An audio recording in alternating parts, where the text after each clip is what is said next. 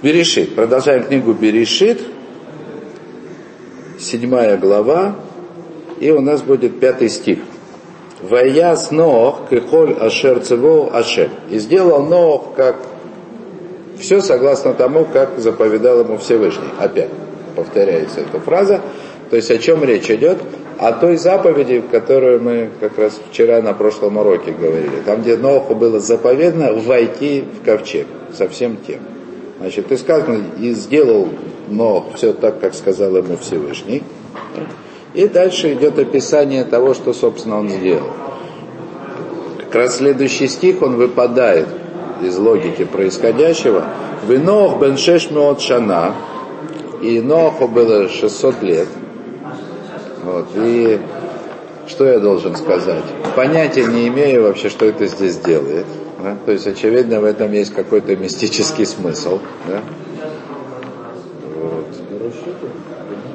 Нет, по, еще, то есть по-простому.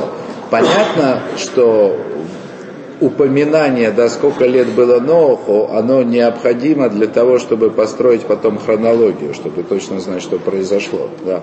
Но э, с точки зрения текста это неуместно, то есть с точки зрения логики простого смысла, то о чем рассказывать. Это можно было бы написать и раньше, и позже, и, и вообще прилепить где-нибудь сзади, да, то есть за книжкой. Как бы. Был масса способов. То есть очевидно, что вот это упоминание, то, что Ноху было именно 600 лет, когда это все происходило, оно связано здесь не только с хронологией. То есть, что именно в этом месте делает вот это упоминание про 600 лет, так я, я не знаю. Вот. На самом деле я должен был предупредить, и просто напоминаю, что вот в этих первых главах, особенно в первых главах Торы, как и по всей Торе, есть много нюансов, на которые можно задавать вопросы, и нужно задавать вопросы, а ответов нет. Потому что ну, это же Тора. То есть есть, есть огромное, огромное количество нюансов, которые, которые мы и спросить не можем. Но вот есть немало таких, которые вызывают вопросы, но на них нет ответа. Так вот, было ему 600 лет – и я не нашел, естественно, я не нашел в комментаторах ничего по поводу того, что, что бы это значило. Но по 600 лет.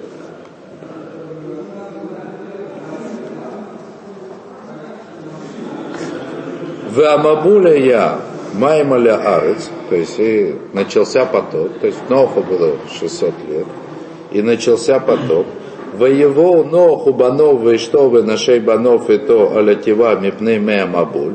И вошли Нох и сыновья его, жена его и жены э, сыновей его вместе с ним в ковчег из-за вод потопа. То есть здесь говорят о том, что Нох, Гамнох Мектане Имуна, Мекатне Имуная. То есть Нох тоже был маловерный. То есть, что это значит? Что буквально вода потопа затолкнула его в ковчег. То есть, несмотря на то, что Смотрите, что здесь Мидраж говорит. Ну, комментаторы приводят. Несмотря на то, что Нох 120 лет он строил этот ковчег, да, готовил еду, собирал животных, как минимум кошерных, по семь пар, да, про которые сказано, что, то есть, да, служил примером своему поколению, может быть, оно сделает шоу. До последней секунды он не верил, что Всевышний сделает потом, да. То есть после всего этого Всевышний затолкнул его туда занес водой потоком. А вы говорите, я говорю, в Бога верю. С этого вот природа человека, да? А, есть много нюансов, как бы в нескольких местах, о том, что праведность Ноха отличается там, от праведности Авраама или от праведности Маше. Вот это вот э, может быть один из нюансов. Я когда-то сам себе, скажем так, объяснил это так, что значит Нох не верил. Ему грустно было с этим миром расставаться.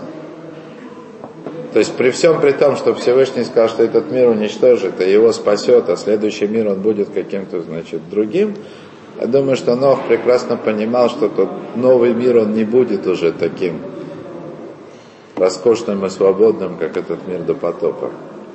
Это был такой. Но он мало что делал для спасения. Не получал как следует. Он достаточно, он достаточно сделал для того, чтобы спасти себя, ну и как бы свою семью и саму идею продолжения этого мира. То есть я бы не стал критиковать Ноха.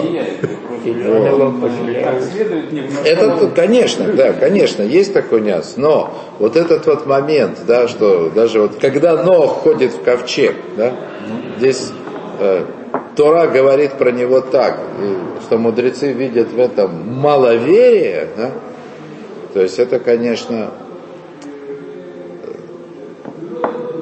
это, это такой очень, очень важный, очень глубокий нюанс в том, что такое человеческая природа. То есть сколько человек может делать ради своего спасения, ради спасения мира, ради заповеди, и при этом все равно оказаться маловерным. То есть это говорит скорее, точнее можно так сказать, это говорит о том, что настоящая вера во Всевышнего, это это вот как Авраам, зайти пешком в огонь. Да? То есть это полное отрицание как бы человеческой природы. А у Ноха этого не было. При всем при том, что он 120 лет строил ковчег. Да? То есть так вот можно 70 лет прожить, исполняя заповеди, да? Мучаясь и страдая, и мучая всех окружающих, и при этом остаться маловерным. Он думал, что он ну, конечно, надеялся до последнего, об этом и говорят. До последнего надеялся, что может это все шутка. Так Мидраш говорит. Маловерно. Или как Авраам с Исхаком переиграют.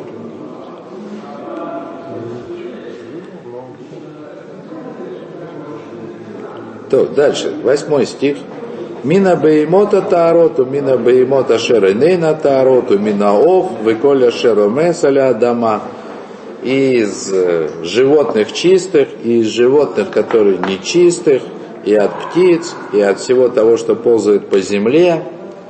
А потом следующий стих. Шнаем шнау бауля нох, алятива захару накива, ашерцева элаким эт нох. Двое-двое э, пришли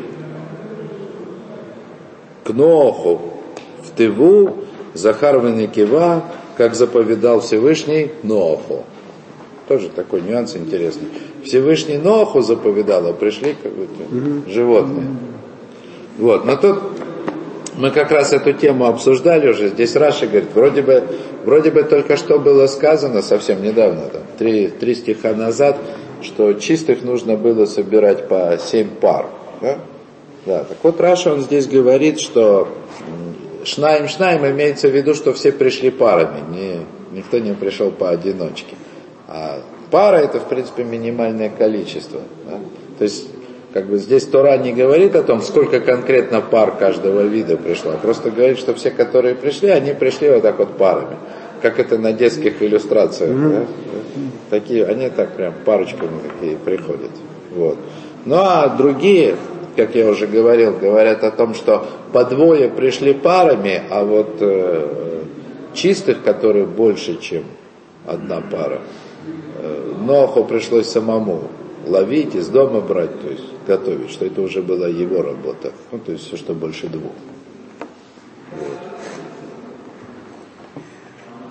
Ваи лишевата имим, умея мабуля юаля арец. И было, и было на семь дней, в смысле через семь дней после того, как Всевышний сказал. Всевышний же сказал Ноху, то есть дал заповедь, зайди в ковчег за семь дней до потопа. То есть в тот день, когда должен был произойти потоп по первому обещанию, а потом в тот день Всевышний сказал, через семь заходи в ковчег, потому что через семь дней будет потоп. Да? То есть дал еще семь дней на траур по Метушелаху, как мы говорили, и на то, чтобы вернуться к Шуве. Вот. Ваили Шивата и Мим Абуля Арец. И воды потопа, они были на земле. Бышнат Шешмот Шана Лихаей Нох. Произошло это на 600 год жизни Ноха, Быходыш Шашини, Бышвайсер Лыходыш, Бышвайсер Йом Леходыш, Байом Азе, Нивку Коля Маанот Тгом Раба, Варубой Сашамаем Нифтыху. Значит, так.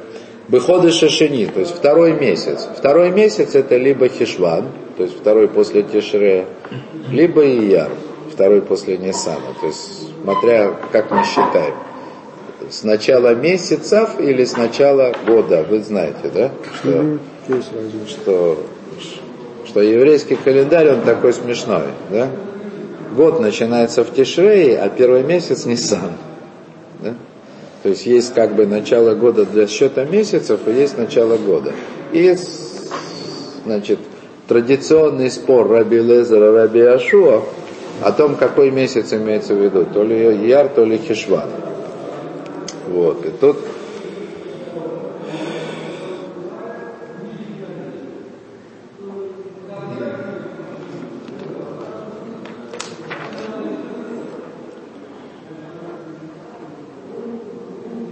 Тут э, Баалятурим, есть такой комментарий, вот мне кажется, кажется его интересным его привести. Баалятурим, он, он приводит этот комментарий, Баалятурим, он обычно подсчитывает гематрии, то есть э, открывает связи, которые не видны невооруженным глазом, не имеющие отношения к простому смыслу.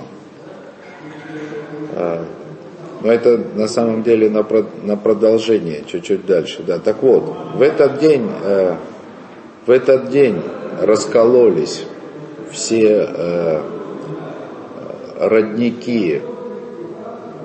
Дгом тут написано. Дгом это либо бездна, либо дгом это просто водоносный слой, который дгом.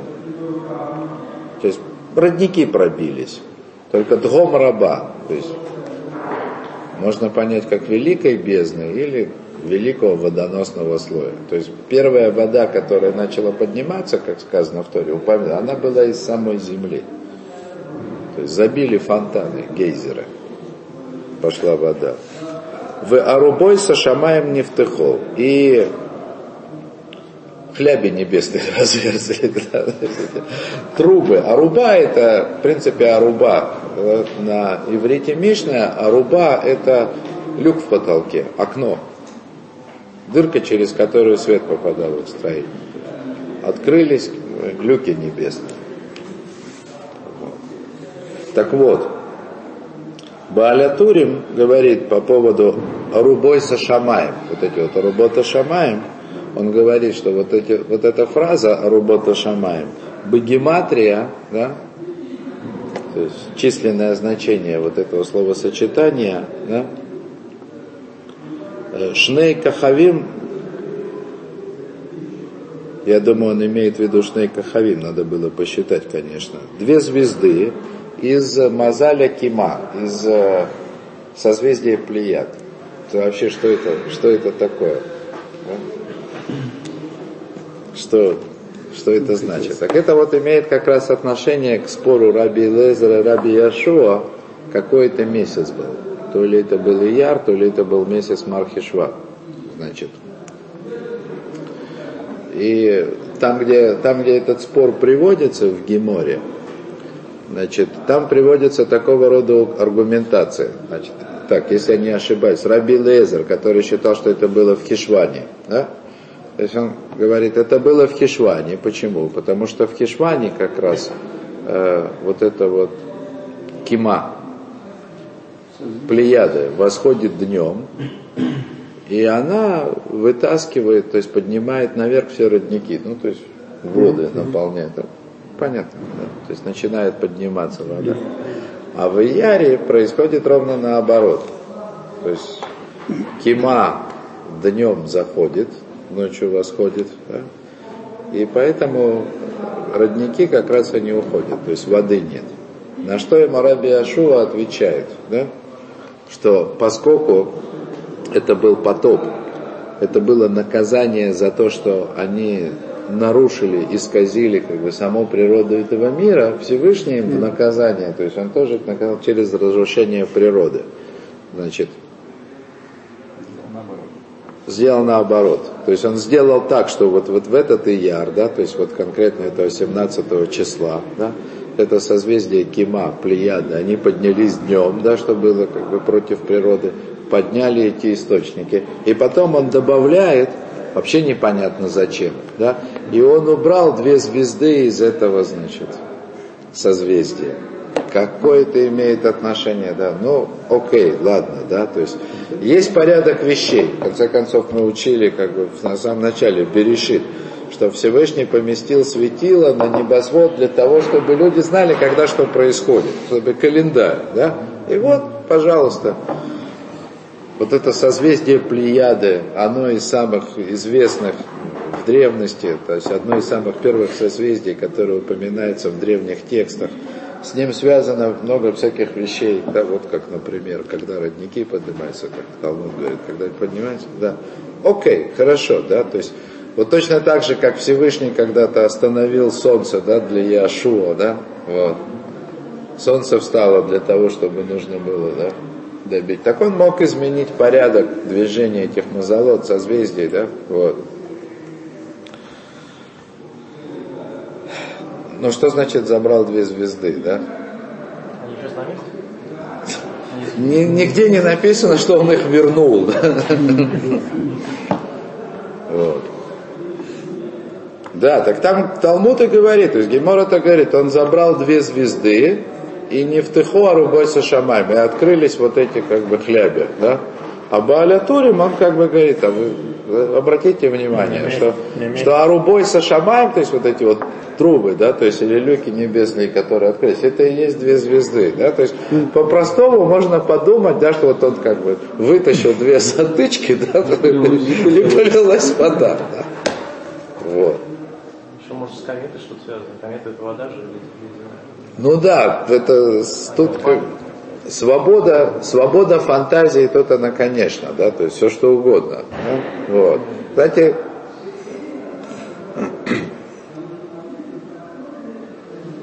интересно, что раз уж мы говорим про эти плеяды, да, то есть это количество, это созвездие, в нем какое-то количество звезд. Традиционно считается, что сколько их там? 5-6? Я тут по Субару я. Субару это и есть плеяды, да? Сколько там у них звезд? Это тоже плеяды. Вот. А Талмуд говорит, почему это называется кима? Потому что это, говорит, кимея. Там на самом деле больше, чем 100 звезд. Вот так говорят, что, что это довольно недавно, как бы, с появлением мощной оптики это стало.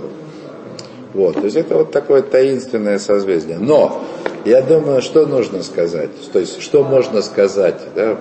Комета это спекуляция в определенном смысле, хотя это может быть и правда. Но здесь Бааля Туриму, он как минимум посылает нас в Гемору, которая, еще раз, да, она намекает на то, что катастрофа была вселенская. То есть, что нельзя понимать, да, просто как пошел очень сильный дождь, В одном отдельно взятом месте. ну, на одном, так сказать, отдельной земле, да, то есть и просто как бы пошла навстречу вода. То есть это было просто нарушение природы этого мира. да. То есть какой в этом смысл, я имею в виду технически, то есть про- по-простому сказано, что Всевышний взял и удалил две звезды с небосвода. Причем с точки зрения Раби Ашо, который говорит, что это произошло в Ияре, да, э, место Плеяд в Зодиаке между Овном, это знаком Ниссана, и Тельцом, знаком Ияра. Они там находятся, потому что Талмуд говорит, что он в хвосте э, Овна, в смысле, так сказать, его завершении, а астрономы говорят, что Плеяды находятся в созвездии Тельца. Туда он. То есть это понятно только, что место Плеяд как бы на поясе зодиака, оно находится где-то между Овном и Тельцом. Вот откуда-то, да, оттуда вытащил Всевышний две звезды, по мнению Раби Ашуа, да, и перевернул природу. Все, на этом остановимся. Тут больше вопросов, чем ответов, но А Раби